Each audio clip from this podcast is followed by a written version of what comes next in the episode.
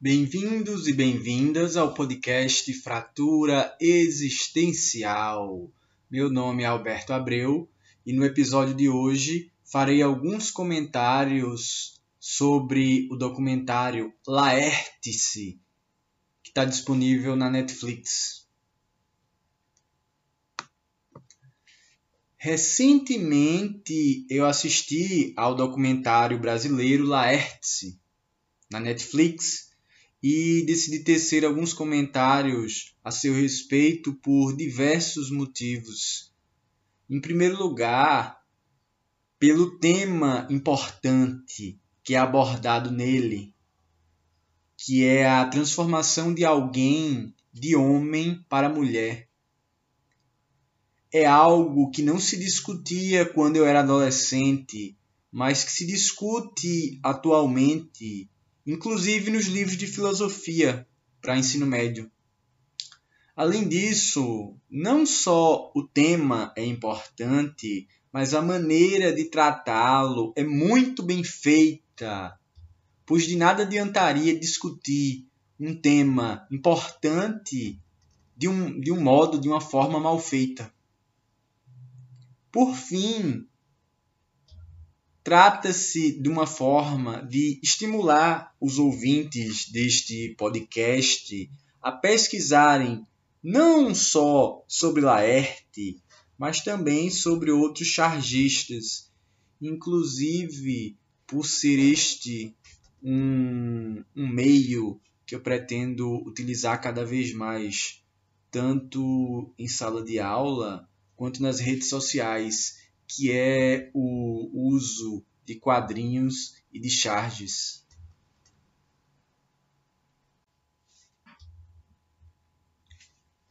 Dito isto, Comecemos pelas informações básicas. Laertes é, como dito anteriormente, um documentário que está disponível na Netflix. Foi lançado no ano de 2017 e sua duração é de 1 hora e 40 minutos. Ele é dirigido por Lídia Barbosa da Silva e Eliane Brum. Sobre a primeira, eu nunca tinha ouvido falar e não pesquisei. Suponho que ela seja mais voltada para o cinema propriamente dito e tenha ficado responsável pela parte mais técnica do documentário. Já Eliane Brum eu conhecia de nome. Não sei por que na minha cabeça ela era psicanalista. Fui pesquisar e constatei que ela é jornalista. Curiosamente, na mesma época em que eu assisti o documentário, não lembro se foi exatamente no mesmo dia, uma amiga publicou um trecho em que Ellen Brum escrevia sobre nós vivermos atualmente exaustos e correndo. Eu, inclusive, vou falar sobre isso futuramente. E aí eu logo identifiquei que essa temática ela remete ao filósofo sul-coreano Byung-Chul Han. Aí eu pesquisei e vi que realmente ela se inspirou nele para falar sobre isso. Inclusive, ela tem textos publicados há, há muito tempo. Ela escreve para o jornal espanhol É o País, que tem a versão em português. Vocês podem pesquisar e tem um texto no o País específico sobre isso, sobre essa questão do viver exausto e correndo e como isso se associa ao pensamento do Byung-Chul Han.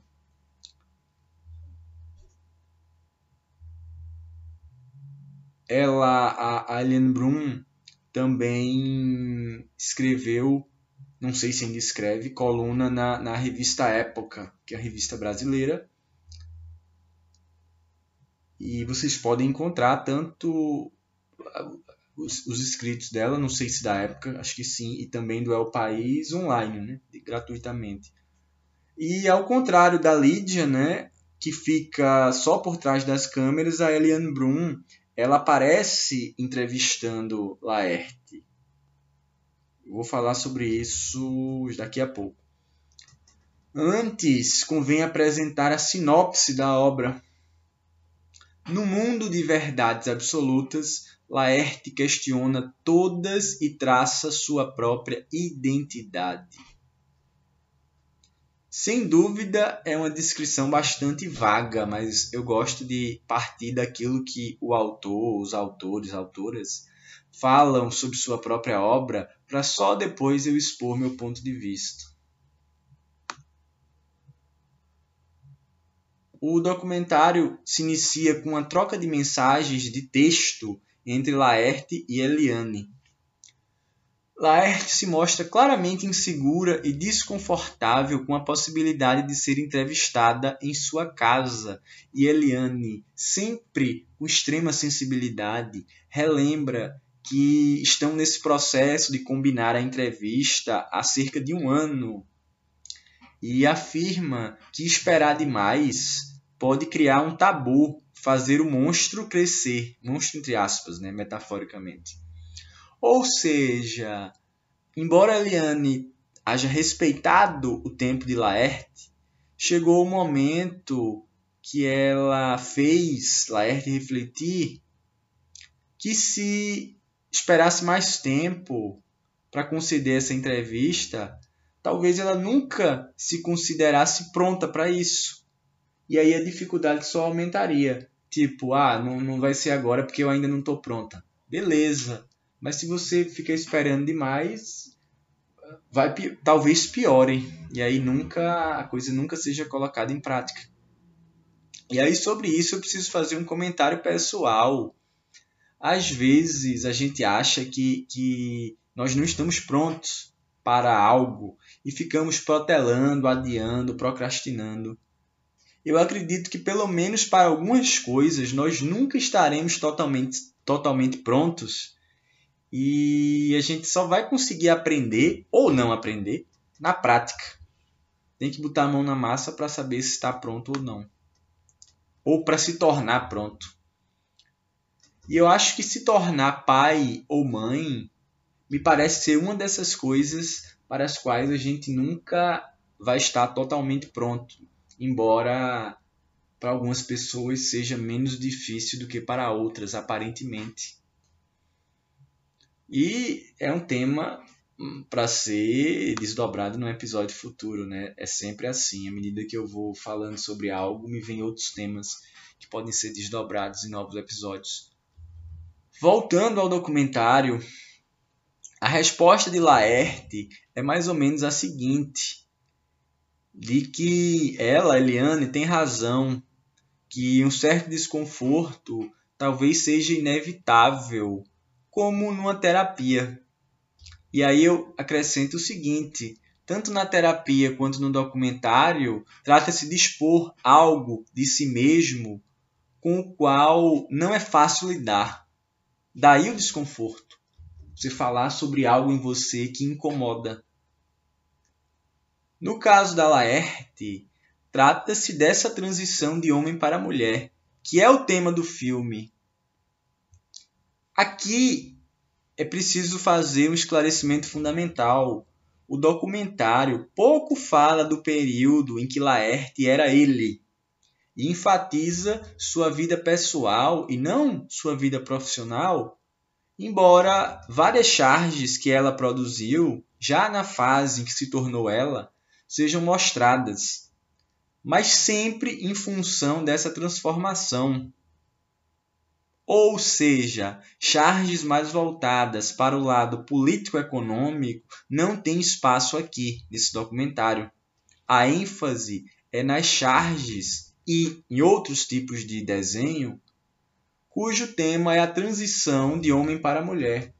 Talvez até seja errado dizer que foca na vida pessoal, porque a vida pessoal e a vida profissional estão totalmente misturadas, inclusive por esse aspecto de eu vou falar melhor sobre isso a seguir. Que antes de se assumir publicamente, Laerte começou a tratar desse tema da transformação de um homem em mulher em suas charges. Né? São essas charges que, que vão aparecer no documentário. Outra informação que ela é essencial diz respeito à nudez. Em mais de um momento do filme, mas sobretudo no final, nós temos cenas de nudez, e é importante mencionar isso para o caso de você que está me ouvindo querer indicar esse documentário a alguém menor de idade, por exemplo. Embora a classificação etária, se eu não me enganei, seja de 14 anos, eu achei estranho. Não se tratam de cenas sexualizadas.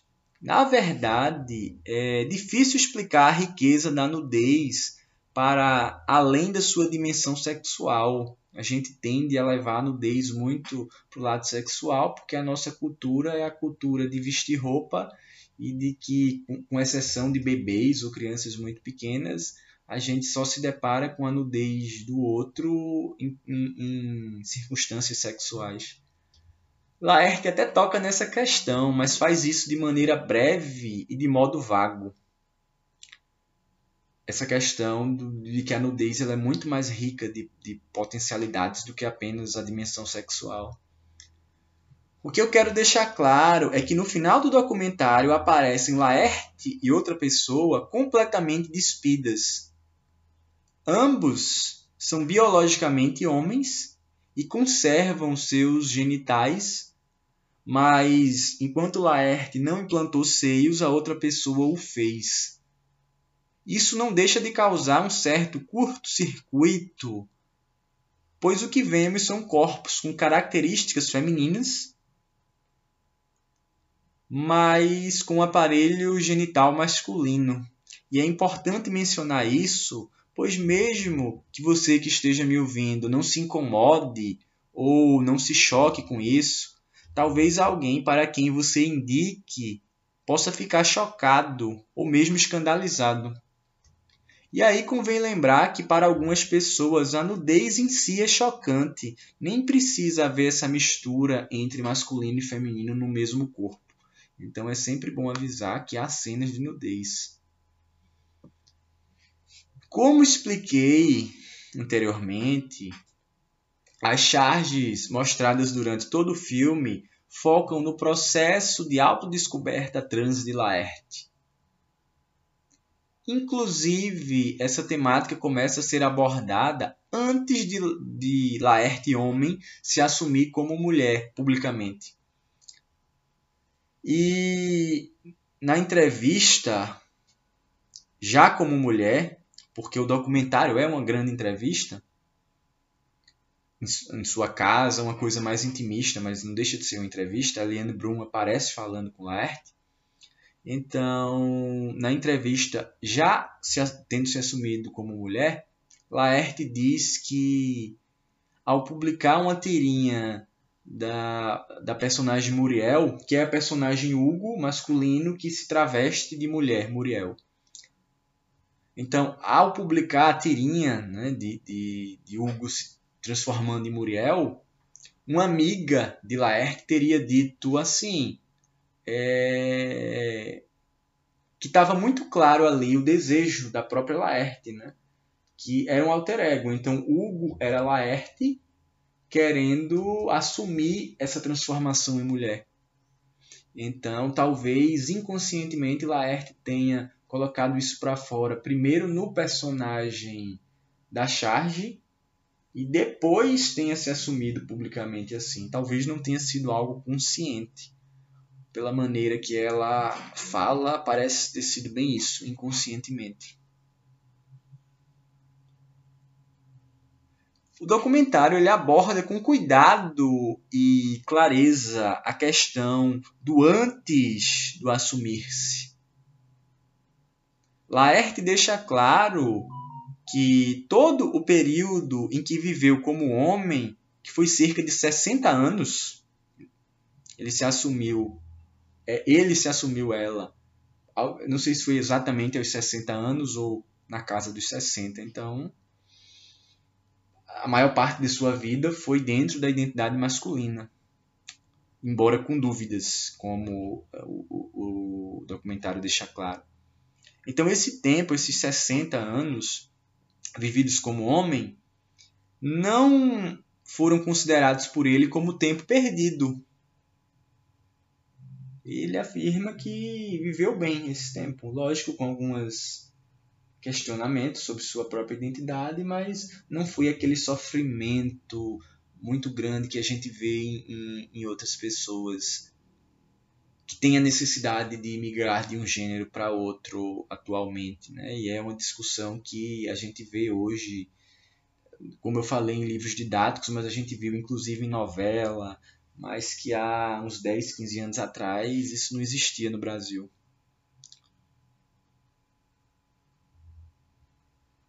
Mas aí, por mais que tenha vivido bem esse período de identidade masculina, essa identificação com o feminino ela não nasceu na maturidade. Já existia desde a adolescência, desde os 17 anos. Eu não vou, não vou entrar muito em detalhes sobre isso aqui.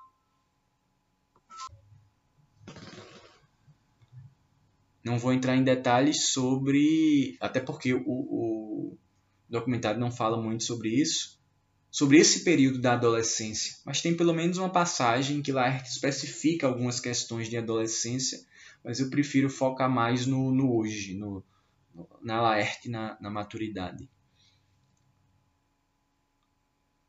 Então, ela precisou de décadas, não só para se assumir enquanto mulher, mas para se entender nessa condição se bem que até hoje essa compreensão não está completa. O que fica claro em sua indecisão sobre implantar ou não seios, que é uma questão que é mencionada com certo detalhe no documentário. Eu não tenho a intenção aqui de falar detalhadamente sobre todos os pontos. Eu estou dando uma visão geral para que vocês peguem e assistam. Como mencionei no início do episódio também, as tirinhas de, de Laerte que discutem temáticas de gênero, transgênero também, estão presentes em livros de filosofia que são utilizados no ensino médio. E eu me refiro aqui ao antigo ensino médio, não ao novo ensino médio que está sendo inaugurado nesse ano de 2022. Há uma tirinha da, da personagem Muriel, né, que é Hugo, o homem, Muriel, a mulher, ele, ele se transformando em ela, publicado em 2010, que foi justamente a época em que Laerte estava se assumindo publicamente como mulher. E essa tirinha ela está na página 146 do livro Iniciação à Filosofia de Madeleine Chauí. Só não consigo dizer a vocês aqui qual é a edição que eu consultei. E essa charge é uma das charges que aparece no documentário. Então eu vou tentar explicar ela aqui para vocês. O contexto é assim: há um homem que ele trabalha no portão de embarque de um aeroporto e Muriel, que é Hugo vestido de mulher, se torna Muriel, está tentando embarcar, né? embarcar vestido de mulher. Aí o diálogo é o seguinte: no primeiro quadrinho, o homem ele diz: "O senhor não pode embarcar assim". A personagem responde: "Senhor?". No segundo quadrinho, o, o homem ele diz: "A senhora não pode embarcar assim". Aí Muriel responde: "Senhora?". Terceiro quadrinho não tem nenhuma fala, é só um olhando para o outro. No quarto quadrinho, que é o último, o homem diz: É proibido embarcar assim. Aí Muriel questiona: Assim? Eu não vou nem tentar explicar muito. Uh, é, se vocês pesquisarem, vocês encontram facilmente essa charge na internet. Aqui se está discutindo o tema mais específico do, do gênero, ao masculino o feminino e o trans, que mistura ou transcende os dois anteriores. E aí é interessante que vocês deem uma olhada na charge, né, para vocês mesmos interpretarem. E quem quiser se aprofundar uma discussão filosófica, sociológica, sobre essa questão do, do, do, do, do gênero, masculino, feminino, algo que é os dois, que não é nenhum, enfim. que é algo mais cultural do que biológico, eu indico o livro Problemas de Gênero, da Judith Butler, que, no entanto, eu só li a introdução. Não posso falar muito a respeito, mas ele é um clássico em relação a esse tema a questão de gênero. E aí, continuando, em certo momento, Laerte minimiza as dificuldades que viveu e ainda vive por sua condição trans. Ainda mais num país tão intolerante em relação a isso quanto o Brasil. Ela não vê como coragem a sua atitude de se assumir, pois, segundo ela, ela tinha pouco a perder, já que tomou essa atitude na maturidade, por volta dos 60 anos, ou exatamente com 60 anos. Então ela menciona que sua carreira enquanto cartunista já estava consolidada. Ela não corria o risco de perder o emprego por ter se transformado de homem em mulher. Eu acrescento o seguinte, é, além da Laerte já ser famosa, no caso famoso, porque era homem, né? o seu sucesso foi primeiro como homem, além de já ter o sucesso, tendo 60 anos, provavelmente já tinha a, é, é, a vida ganha, já tinha trabalhado por décadas então, e sendo alguém famoso, já devia ter, ter juntado um pouco de dinheiro, enfim. Seria diferente alguém que conseguiu fama, mas que está no início. Porque se você consegue fama, mas você resolve fazer isso, né? principalmente alguns anos atrás, que era menos aceito. É, então você muda de homem para mulher você é famoso, mas está no início, talvez sua carreira acabe, mas no caso do, da Laerte, era uma carreira não só promissora, né, mas que já tinha décadas, então não tinha como acabar.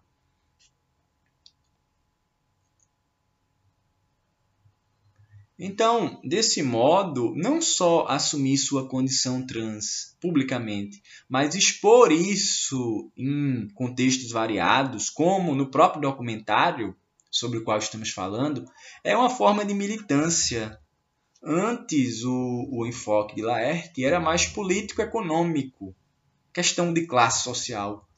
Hoje, sem renegar essa esfera, ela tematiza a questão trans através do, do, do personagem Hugo Muriel. Então, isso gera representatividade para outras pessoas que estão nessa batalha.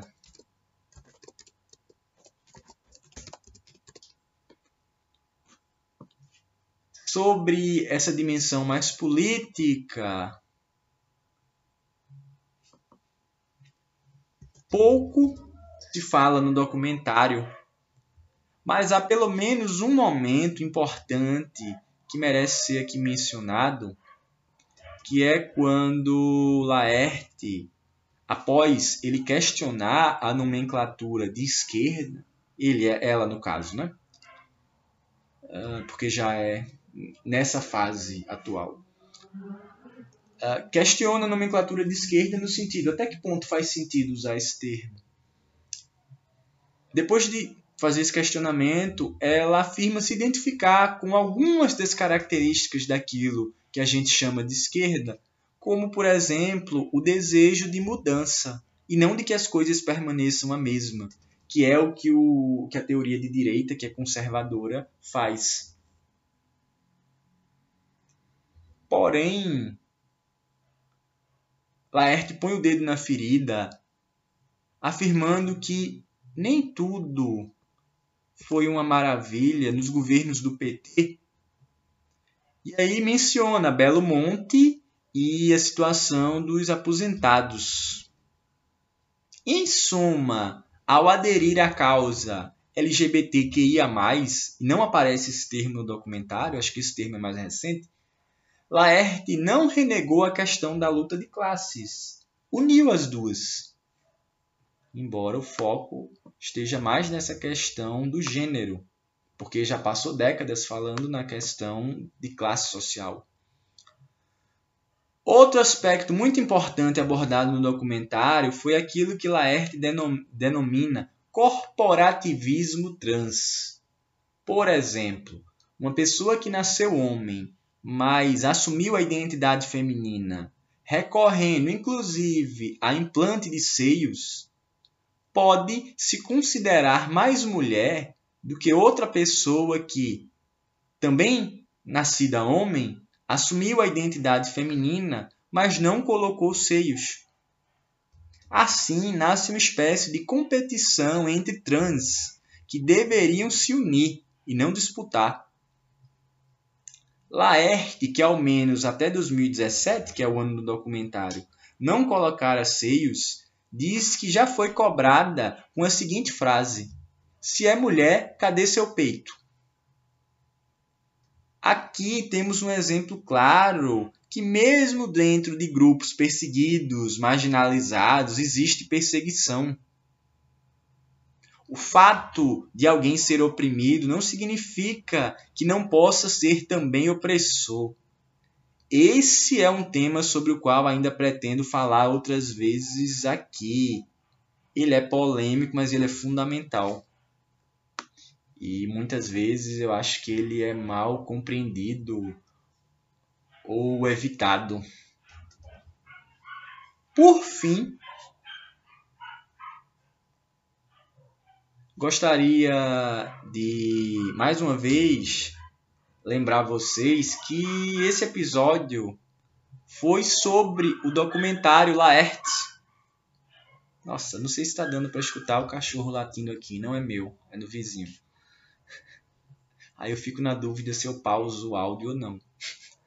Então, para finalizar, eu gostaria de lembrar vocês que esse episódio ele foi sobre o documentário Laerte, cujo foco é a vida e a carreira de Laerte nos últimos 10, 12 anos. Não é um episódio sobre a carreira de Laerte como um todo. Futuramente eu pretendo estudar mais sobre ele e ela, porque quando eu falo do passado, eu chamo de ele, quando eu falo de hoje, eu chamo de ela. E sobre outros cartunistas para episódios futuros, falando sobre sua vida, sobre suas obras, justamente porque eu quero utilizar mais essa ferramenta da, da, dos quadrinhos, das charges, tanto em sala de aula quanto nas redes sociais, embora não dê para exibi-las aqui no podcast, né? mas como eu também faço lives e penso em inaugurar um canal no YouTube, aí dá pra gente mexer mais com imagem. Então, por hoje é só, até a próxima.